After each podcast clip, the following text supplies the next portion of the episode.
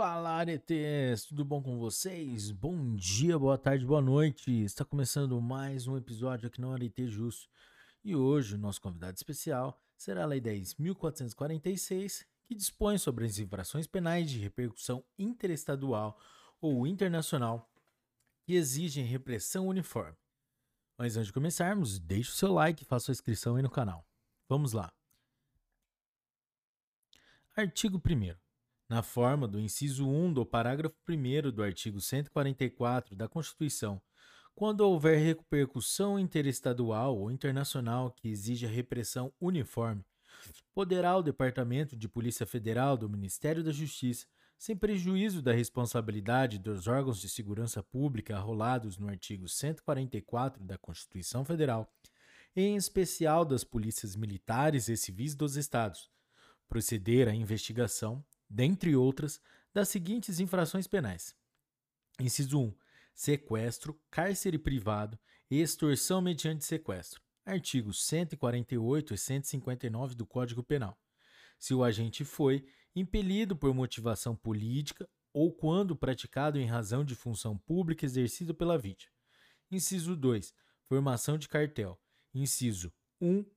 A inciso 1, a linha A, inciso 2, inciso 3, inciso 7 do artigo 4 da Lei 8.137, de 27 de dezembro de 1990. E, inciso 3, relativas à violação a direitos humanos que a República Federativa do Brasil se comprometeu a reprimir em decorrência de tratados internacionais de que seja parte. E, inciso 4, furto, roubo ou receptação de cargas, inclusive bens e valores, transportadas em operação interestadual ou internacional, quando houver indícios da, da atuação de quadrilha ou bando em mais de um estado da federação. Inciso 5. Falsificação, corrupção, adulteração ou alteração de produto destinado a fins terapêuticos ou medicinais e venda, inclusive pela internet, depósito ou distribuição do produto falsificado, corrompido, adulterado ou alterado Artigo 273 do Decreto-Lei 2848, de 7 de dezembro de 1940, Código Penal. Inciso 7. Furto, roubo ou dano contra instituições financeiras, incluindo agências bancárias ou caixas eletrônicos, quando houver indícios da atuação de associação criminosa em mais de um estado da Federação. Inciso 7. Quaisquer crimes praticados por meio da rede mundial de computadores que difundam conteúdo misógino definidos como aqueles que propagam o ódio ou aversão às mulheres. Parágrafo único.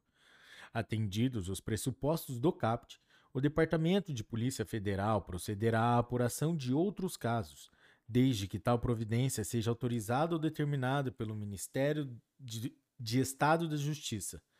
Artigo 2. Esta lei entra em vigor na data de sua publicação.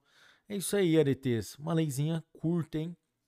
Até a próxima. Bons estudos, um forte abraço. Não se esqueça de dar like no vídeo se você gostou e compartilhar esse vídeo com seus melhores amigos. Tchau!